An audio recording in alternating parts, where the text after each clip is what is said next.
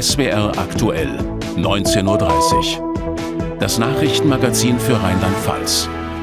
Mit Jan-Boris Rätz und Dorit Becker. Guten Abend. Was für eine Überraschung. Christian Baldauf gibt das Amt des Fraktionsvorsitzenden Ende März ab. Damit steht die rheinland-pfälzische CDU vor einem Führungswechsel. Warum tut Baldauf das? Was sind die Hintergründe? Und wie sieht es mit dem Parteivorsitz aus, den Baldauf ja auch innehat? All das besprechen wir gleich. Erst ein Rückblick von Dagmar Grimminger. Christian Baldauf plötzlich auf dem Rückzug. Noch am Dienstag in der Haushaltsdebatte ein Auftritt wie üblich, mal scherzend, mal ablesend vom Redemanuskript. Rückblick. Die CDU-Fraktion wählte ihn 2018 als Nachfolger von Julia Klöckner an ihrer Spitze, ohne Gegenstimme. Darüber wirkte er selbst überrascht. Man rechnet ja nicht mit sowas automatisch. Und äh, dann passiert es aber, und das ist ein großer Vorschusslorbeer, den ich da bekomme. 2019 erbte Baldauf noch ein Spitzenamt von Klöckner. Der Parteivorstand schlug ihn als Spitzenkandidaten für die Landtagswahl vor.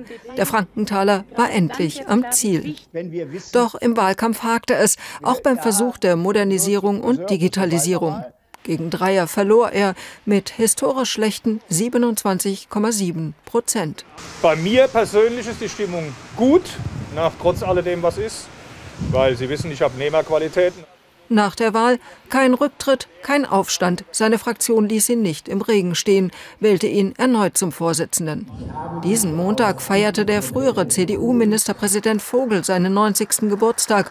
Nach Baldauf gefragt, wich er aus. Sie waren, Rückblick nochmal, jetzt äh, der Letzte, der äh, für in Rheinland-Pfalz für die CDU einen Wahlkampf gewonnen hat, einen Landtagswahlkampf. Ähm, trauen Sie denn Christian Baldauf das beim nächsten Mal zu oder haben Sie eine andere Perspektive für die ja, Landespartei? Aber, selbst, aber selbstverständlich traue ich das der heutigen CDU zu. Äh, sie hat lange genug Zeit gehabt, sich auf die Rückkehr in die Staatskanzlei vorzubereiten. Schon länger präsentierte Baldauf Partei und Fraktion als Teamwork. Zu seinem geplanten Rücktritt zum 31. März schreibt er heute, mir war es wichtig, die Mannschaft zunächst als erfahrener Oppositionsführer zu begleiten. Inzwischen sind wir als Team zusammengewachsen. Es ist jetzt Zeit, den Übergang in der Landtagsfraktion einzuleiten. Über seine Nachfolge und inhaltliche Weichen soll im Januar auf einer Klausurtagung gesprochen werden. Nach dieser Nachricht hat Frederik Merks viel telefoniert, denn das war schon relativ unerwartet, oder? Ja, es war also gerade dieser Zeitpunkt heute hat schon auch viele in der CDU-Fraktion überrascht und ehrlich gesagt auch geärgert, weil man sich gerade darüber äh, geärgert hat, dass es heute in der Presse zu lesen war, weil es dann eben aus einer internen Sitzung, die es da gestern bei der CDU-Fraktion gab, eben durchgestochen wurde. Der ähm, Fraktionschef der Freien Wähler im Landtag, Joachim Streit, der sagt auch heute, dass er verwundert ist, aber aus einem anderen Grund, nämlich ähm, weil er sagt, dass die CDU doch eigentlich gerade in den landesweiten Umfragen an der SPD vorbeigezogen ist und es eigentlich gar nicht so schlecht laufe für Christian Baldauf.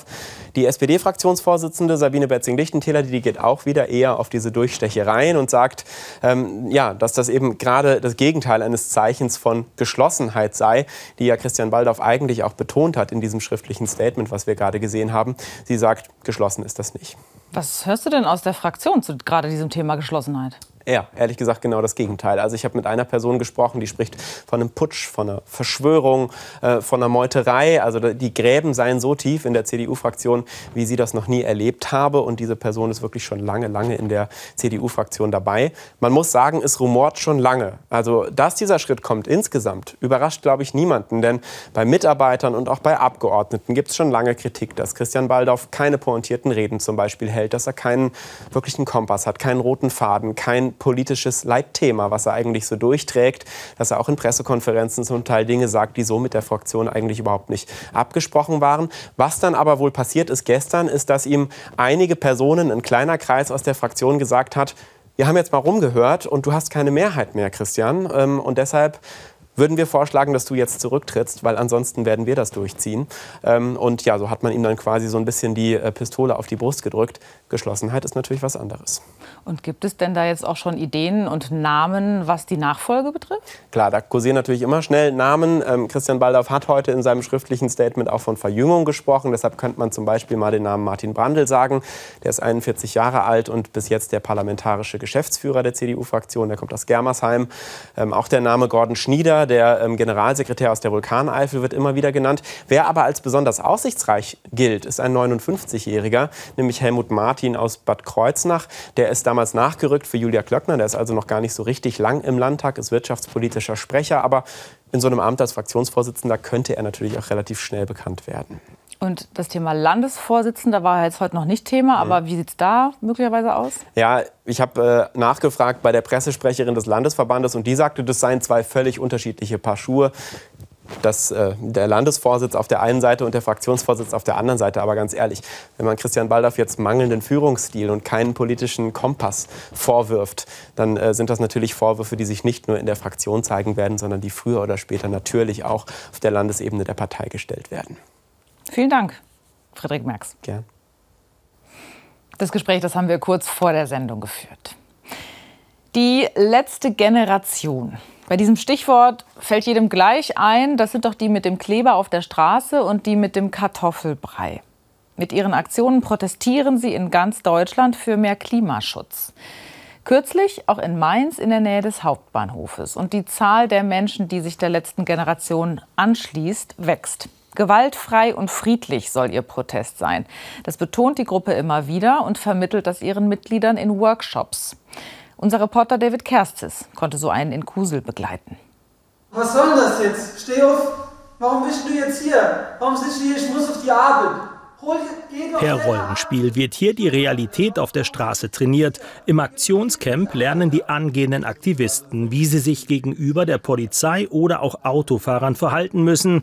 Die Zeiten friedlicher Protestmärsche sind vorbei. Die letzte Generation hält ihre Aktionen, bei denen sie den Verkehr häufig stundenlang lahmlegen, für ein legitimes Mittel. Wir haben nicht das Notwendige erreicht, dass die Regierung eben auf einem Kurs ist, so dass es noch eine Zukunftsperspektive gibt für junge Menschen in diesem Land.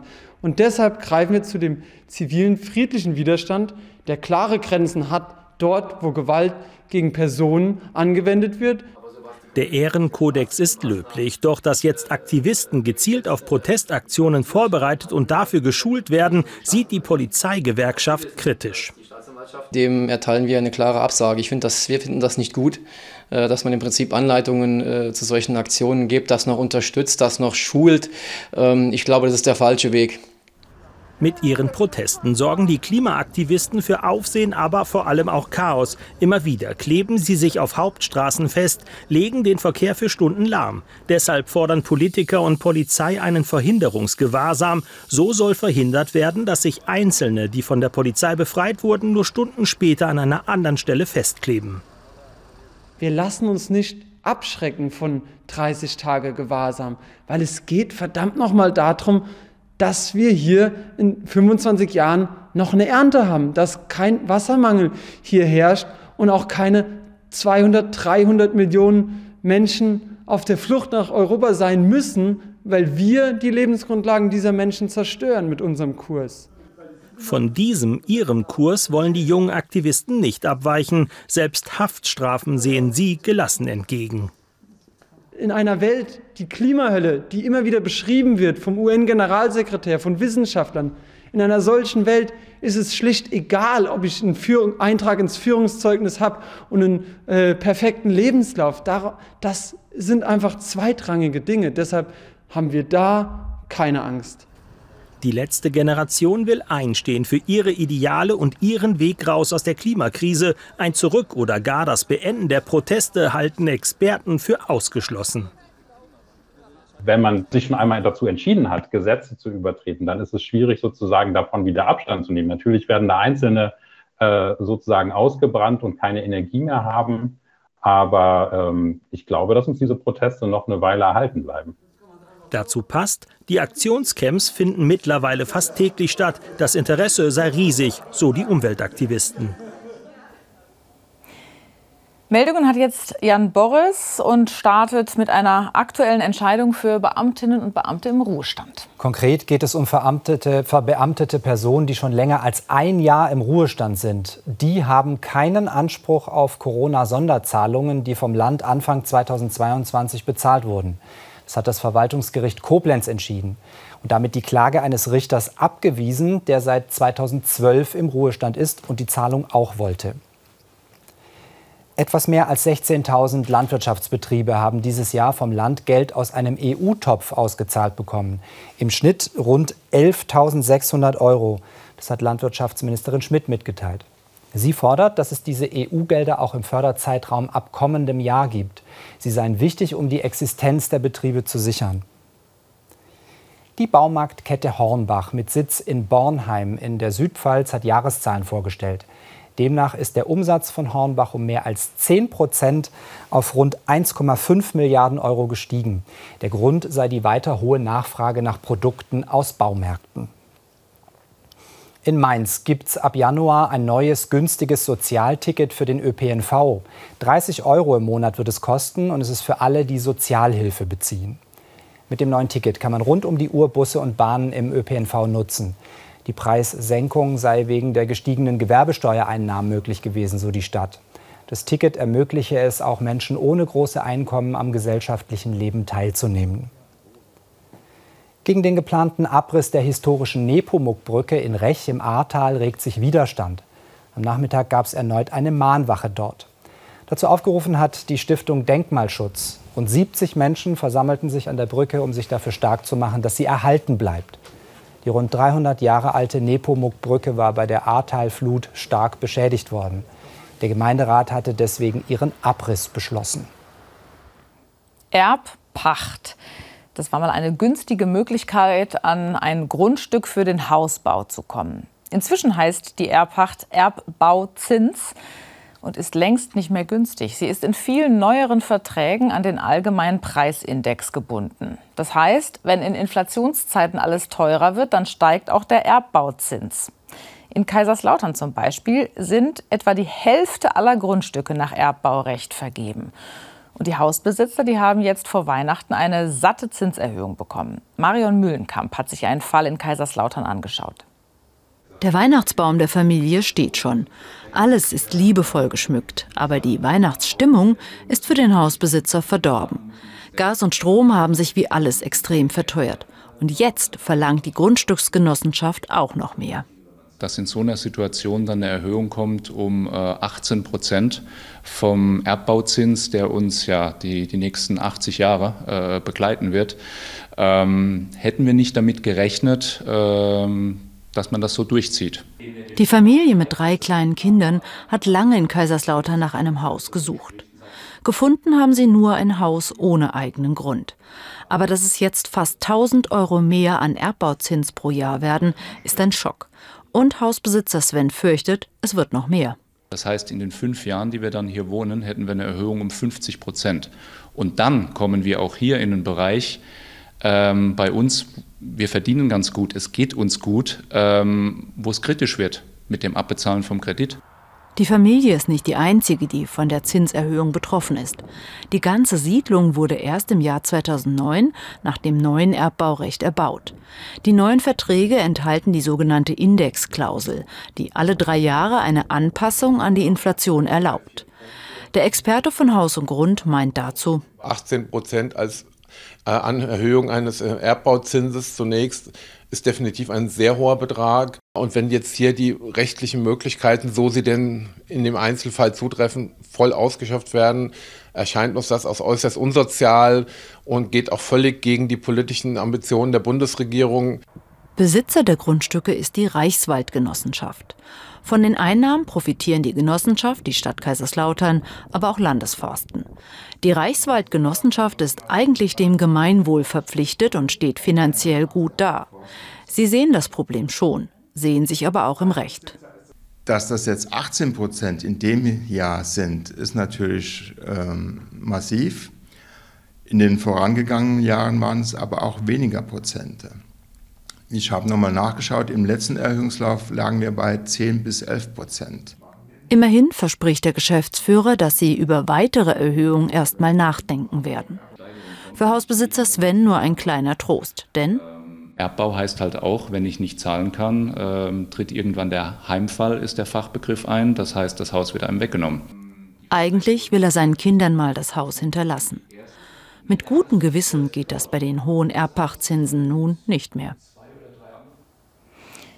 Da ist was in Bewegung. Zwischen Bacharach und Oberwesel hat sich heute Morgen der Hang gelöst und Felsbrocken und Geröll sind runtergekommen. Die Bundesstraße 9, die ist jetzt gesperrt und die linksrheinische Bahnstrecke sogar bis Weihnachten. Tim Kirschsieper berichtet.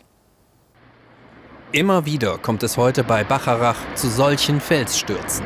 Brocken, zum Teil so groß wie Bierkästen und kleineres Geröll, stürzen seit den Morgenstunden den Hang hinunter. Bislang landen die Brocken noch auf einem Betriebsgelände nahe der Bahnschienen. Steine oder Geröll ist bis jetzt alles auf dem Betriebsgelände. Aber das große Problem, was wir haben, das kann uns im Moment keiner sagen, wie weit dieser Hangrutsch noch weitergeht. Man hört es ja auch im Hintergrund. Es ist also immer wieder ein Abgang da. Und ähm, irgendwann ist auch dieses Betriebsgelände voll mit, äh, mit Schutt und mit ähm, großen Felsbrocken. Und dann besteht die Gefahr, dass doch das ein oder andere zumindest mal auf die Bahn fällt. Die Bahnstrecke und die B9 wurden zwischen Oberwiesel und Bacharach gesperrt. Geologen vom Land und der Deutschen Bahn haben den Hang untersucht. Eine Drohne hat Wärmebilder gemacht. Nach ersten Erkenntnissen könnte das wechselhafte Wetter der vergangenen Tage den Hangrutsch ausgelöst haben. Kalt, warm, kalt, warm. Dadurch lösen sich die Platten. Dann dringt noch Regen ein. Der Regen gefriert dann nochmal. Und äh, wir haben ja jetzt einen, im Grunde genommen einen Temperaturunterschied von, ich werde jetzt nicht sagen, gerade 20 Grad, aber so in etwa. Also wir hatten Tiefstemperaturen in Bacharach von minus 12 Grad und sind jetzt bei gut 12 Grad plus. Am Nachmittag teilte der zuständige Zweckverband ÖPNV Rheinland-Pfalz Süd mit, dass die Bahnstrecke wohl bis zum Ende des Jahres gesperrt bleibt. Zum Glück wurde niemand verletzt. Ein Unglück ganz anderen Ausmaßes. Das passierte heute vor 75 Jahren. Das schwerste Zugunglück in der Geschichte von Rheinland-Pfalz. Dieser tragische Unfall, der hat nichts mit dem Hangrutsch von eben zu tun. Das muss vielleicht noch mal kurz deutlich gesagt werden. Am 22. Dezember 1947 kamen 42 Menschen ums Leben, als zwei Züge frontal zusammenstießen bei Neuwied. Annalena Kahn blickt zurück. Hier an der B42 bei Neuwied-Irlich erinnert nichts mehr an das tragische Zugunglück vor genau 75 Jahren. Es ist der 22.12.1947, zwei Tage vor Heiligabend, ein stürmischer, ungemütlicher Dezembertag, als zwei Passagierzüge zusammenprallen. Durch die Zerstörungen des Krieges ist die Strecke auf wenigen hundert Metern eingleisig. Ausgerechnet dort treffen die beiden Züge aufeinander. Das Zugunglück ist eben dadurch passiert, dass äh, ein Haltesignal ähm, durch einen Sturm ausgeblasen war und ähm, der eine Zug das eben dann zu spät realisiert hat, dass er dort hätte eben warten müssen auf, und ähm, dann sind beide Züge gleichzeitig in diese äh, einspurige äh, Verschlingung äh, hereingefahren. Beide Züge sind bis auf den letzten Platz besetzt, als es zur Kollision kommt. Den von Norden kommenden D48 trifft der Zusammenstoß nicht ganz so heftig. Anders der D269 aus Freiburg. Mehrere Waggons des aus Süden kommenden Zuges stürzen den Bahndamm hinab. Gerade der erste äh, Personenwaggon hinter der Lok, dass der eben diesen Bahndamm mit hinabgestürzt ist und eben ja regelrecht zerdrückt wurde und dass dort kaum einer eine Überlebenschance hatte und dass auch die allermeisten der Opfer wirklich tatsächlich aus diesem ersten Waggon stammen, aus dem ja fast niemand überlebt hat.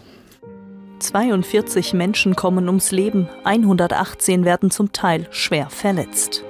Eintragungen im Sterberegister geben Aufschluss darüber, wie schwer der Unfall war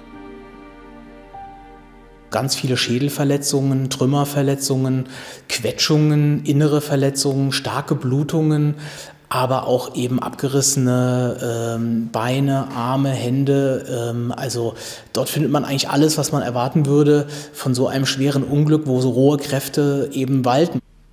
Erich Walter beschäftigt sich viel mit der Geschichte seiner Heimatgemeinde. Aus Überlieferungen weiß er, wie sehr das Unglück auch die Menschen in Irlich betroffen gemacht hat. Das war also wirklich ein Ereignis, was bei den älteren Mitbürgern, mit denen ich gesprochen habe, wirklich nach wie vor im Kopf war, die gesagt haben, das kannst du dir gar nicht vorstellen, Erich, was hier los war. Ein riesiges Trümmerfeld, viele Tote und noch viel mehr Verletzte. Es ist bis heute das schwerste Zugunglück in Rheinland-Pfalz. Zwei Tage vor Weihnachten 1947. Jan Boris, du machst jetzt noch mal mit Nachrichten vom Tag weiter. Auf einer Raststätte der A61 im Hunsrück haben Zoll und Polizei Drogen sichergestellt.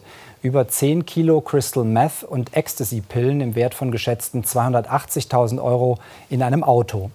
Die Drogen waren bereits Anfang November gefunden worden. Aus ermittlungstaktischen Gründen wurde das Ganze aber erst heute veröffentlicht. Das 9-Euro-Ticket hat in diesem Jahr nicht nur viele Bahnreisende angelockt, sondern auch Taschendiebe. In den oft überfüllten Zügen kam es laut Bundespolizei zu einem Anstieg von Diebstählen. Auch in Rheinland-Pfalz waren Diebesbanden mit dem Zug und auf Bahnhöfen unterwegs. 50 bis 70 Prozent mehr Diebstähle hat die Polizei zu Zeiten des Billigtickets gezählt. Sie rät Bahnreisenden auch jetzt in der Weihnachtszeit wieder mehr aufs Gepäck und auf Wertsachen aufzupassen. Eine Oberschenkelverletzung und Schürfwunden sind das Resultat einer Seniorenschlägerei in Koblenz. Wie die Polizei heute mitteilte, hatte ein Rentner-Ehepaar gestern seinen Wagen im Halteverbot geparkt.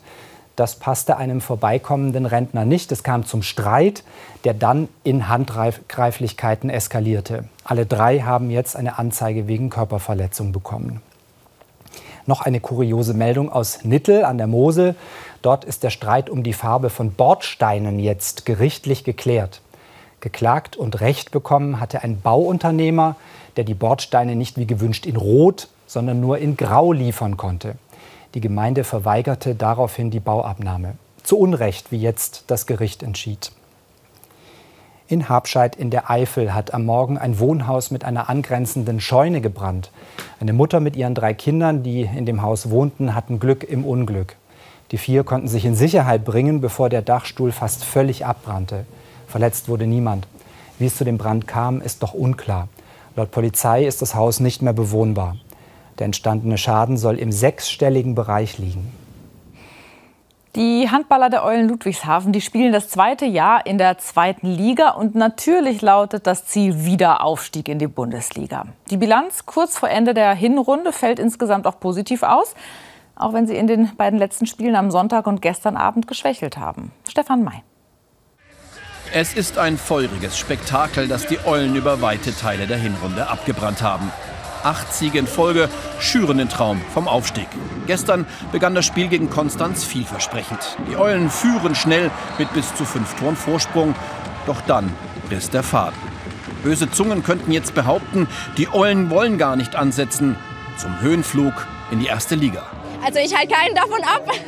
ähm, nee, also alles gut, wir reden nicht von Aufstieg. Ich glaube, ähm, das heutige Spiel hat wieder gezeigt, dass die Liga so ausgeglichen ist, ähm, dass wirklich jeder jeden schlagen kann. Ja, von daher tun wir gut daran, ähm, uns auf uns zu konzentrieren. Wir tun gut daran, unsere Arbeit zu machen. Und dann bin ich sicher, dass wir auch äh, natürlich wieder erfolgreich Handball spielen werden. Aber dafür müssen wir mehr leisten als heute. Die Eulen vergeben im Angriff viel zu viele Chancen. Zur Pause führen sie trotz drückender Überlegenheit nur mit 15 zu 10, müssten aber mit 10 Toren Differenz vorne liegen. In der zweiten Hälfte kommt Konstanz immer besser ins Spiel. Zwischenzeitlich liegt der Aufsteiger sogar in Führung. In der Schlusssekunde rettet die Latte noch einen Punkt für die Eulen. Ein Spiel wie die Saison. Es wäre noch so viel mehr drin. Ich bin halt genervt. Ne? Also, das ist einfach ein Grundproblem, dass wir es dann nicht schaffen, äh, im Stil einer Spitzenmannschaft, die wir dann einfach nicht sind, äh, so einen Gegner zu killen. Und zwar richtig zu killen, dass das richtig wehtut in der Eberthalle vor 2000 Leuten, ähm, die am Ende zum Glück noch kommt und uns da noch mal ein bisschen hilft. Aber dass wir da am Ende dann so hier das Ding nach Hause zittern, das ist nicht unser Anspruch. Die Fans sorgen in der Eberthalle für eine eindrucksvolle Atmosphäre. Meist springt der Funke von den Massen aufs Parkett. Manchmal muss es aber auch andersrum funktionieren. Dann fordern die Spieler die Unterstützung ein. Es läuft vieles gut. Einiges muss 2023 aber besser werden. Dann geht es im nächsten Jahr genau gleich weiter. Ähm, wir wollen auch da jedes einzelne Spiel wollen wir gewinnen. Und ähm, wenn wir das schaffen, da wirklich alles reinzulegen, dann, äh, dann sieht es auch ganz gut aus.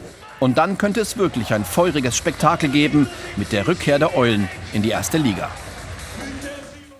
Zwei Tage noch, dann ist Heiligabend. Für die rund 400.000 Schülerinnen und Schüler im Land war heute der letzte Schultag in diesem Jahr. Endlich Ferien. Unsere Reporterin Annalena Kahn war kurz vor den Ferien aber noch in einer Realschule Plus in Simmern. Mehmet, Nicole, Tim, Franziska und ganz viele andere Kinder noch haben ihr erzählt, was sie sich zu Weihnachten und für das neue Jahr wünschen.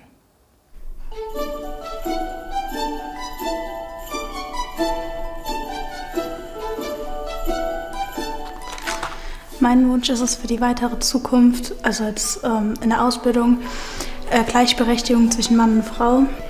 Dass man ein schönes Fest feiert und dass keine Leute hungern müssen. Ja, und dass, ja, dass halt alle schön feiern. Ich wünsche mir, dass wir Menschen mehr auf die Natur achten, damit wir in einer gesunden Welt leben.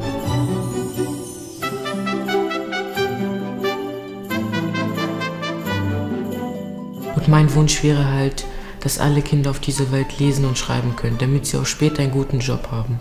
Ich wünsche mir Glück und Zuversicht für das Jahr 2023 und ganz viel Gesundheit und Segen für meine Familie.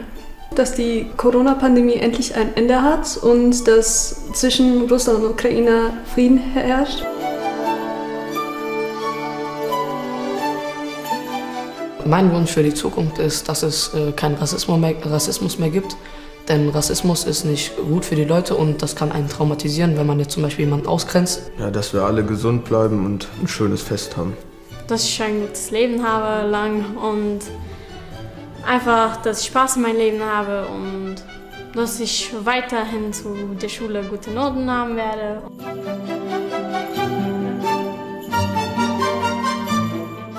Für mich ist es, dass meine Schwester kommt.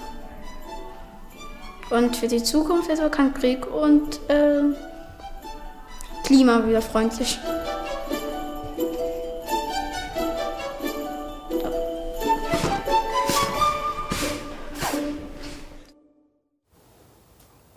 Wirklich tolle Kinderwünsche und irgendwie ziemlich reflektiert. Ne? Ja, aber so ernst auch irgendwie und so ernste Themen. Ich wünsche mir ein bisschen mehr Leichtigkeit und weniger schlechte Nachrichten fürs nächste Jahr. Du? Das stimmt, das ist eigentlich ein ziemlich guter Wunsch. Aber wir haben ja morgen noch mal eine Sendung und im Laufe des morgigen Tages sehen Sie uns auch. Wir wünschen Ihnen aber jetzt schon mal einen schönen Abend und die Weihnachtswünsche kriegen Sie dann in den nächsten Tagen von uns. Machen Sie es gut. Tschüss. Tschüss.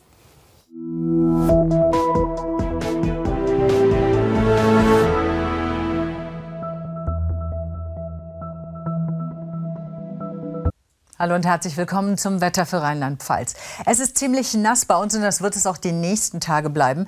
Das heißt, auch die Weihnachtsfeiertage regnerisch, morgen dazu stürmisch. Weinbiet heute 106 Kilometer pro Stunde Windböen. Das heißt schwere Sturmböen. Erbeskopf 76 Kilometer pro Stunde, dazu Schneifel Forsthaus 30 Liter pro Quadratmeter, Barweiler 24. In den nächsten Stunden werden da noch einige Liter dazukommen.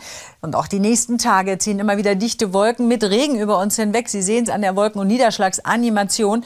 Dann über Heiligabend auch mal längere Zeit trocken. Sonntag vor allen Dingen nach Norden hin ab und zu nass. Jetzt in der Nacht zieht Regen aus Westen herein. Letzte Wolkenlücken schließen sich. Es kann dann auch mal kräftiger und intensiver und lang anhaltend regnen. Die Temperaturen gehen zurück auf Werte von meist 10 bis 7 Grad. Morgen Vormittag geht's los mit dichten Wolkenfeldern. Es ist weiterhin nass. Rheinhessen ab und zu kurz Sonne im Laufe des Nachmittags. Aber wird sich der Regen wieder intensivieren intensivieren. Dazu gibt es stürmischen Wind, Sturmböen vor allen Dingen auf den Bergen. Die Temperaturen steigen im Laufe des Nachmittags auf Werte von meist 10 bis 14 Grad. Das alles bei deutlich spürbarem Wind aus südwestlichen Richtungen in Mittelwindstärke 3 bis 4.